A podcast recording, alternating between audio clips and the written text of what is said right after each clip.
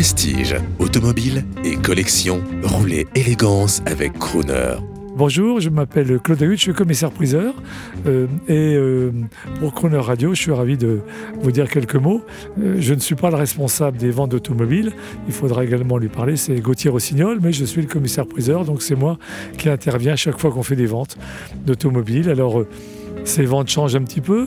Euh, à une époque, on vendait des voitures euh, très anciennes, avant la guerre, ou des grosses voitures, ou même des voitures qui étaient des ancêtres, des voitures des années 1900. Ces voitures-là se vendent maintenant un peu moins bien, un peu plus difficile, elles sont lourdes, et les gens qui veulent s'acheter des voitures dont ils puissent se servir, avec lesquelles ils puissent partir en week-end, euh, en profiter, aller au bord de la mer. si elles sont décapotables, c'est encore mieux. Et puis des voitures qui aient de la gueule, et des voitures qui aillent également un petit peu vite. Donc on sent une évolution dans les goûts des propriétaires, des acheteurs. D'où l'actuel succès de ce qu'on appelle les Young Timers et cette vente. Est-ce que vous pouvez nous en dire un mot? Alors, à cette vente d'aujourd'hui, on se rend compte effectivement que toutes les voitures qu'on a présentées, qui sont des voitures qui ont moins de 20 ans, euh, voitures euh, assez, comment dire, classiques dans leur carrosserie, mais gonflées, des, GTI, des, super voitures, même une petite Mini euh, euh, parfaitement euh, aménagée, si vous voulez, qui a fait des tas de rallyes. On l'a vendu 24 000, je crois. toutes ces voitures surgonflées capables de faire des performances ont, fait, ont été vendues. Donc c'est amusant, étonnant, mais ça correspond parfaitement au goût actuel.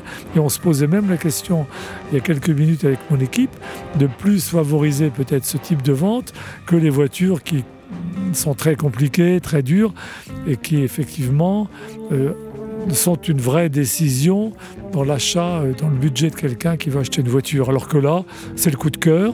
Et puis en plus, il l'achète, il la garde deux ans puis ils la revendront le même prix, parce qu'elle aura pris un peu de valeur, donc ils en auront profité deux ans gratis. Ça marche bien. Vous avez vu, la salle était pleine. Il y avait, je ne sais pas combien il y a cette salle, mais peut-être 300, 400, 500 personnes.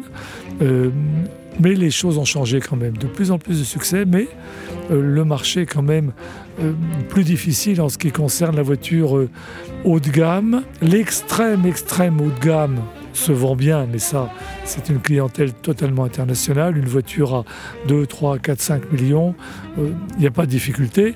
La difficulté, c'est peut-être la voiture à, à 300 000, 500 000, 800 000. C'est quand même de l'argent, c'est le prix d'un appartement. Donc là, c'est un peu dur. Alors je rappelle que si vous achetez une Young Timer, vous avez juste l'auto-radio à changer, qui était traditionnellement ancien, FM, et mettre maintenant une nouvelle autoradio FM et DAB+, pour écouter Crooner en son haute définition avec Frank Sinatra. Vous aimez Monsieur Agut, ah. Frank Sinatra? Eh Oui, I love Paris. I love Paris uh, because uh, my love is in Paris. yes, j'aime beaucoup. Je connais par cœur Frank Sinatra.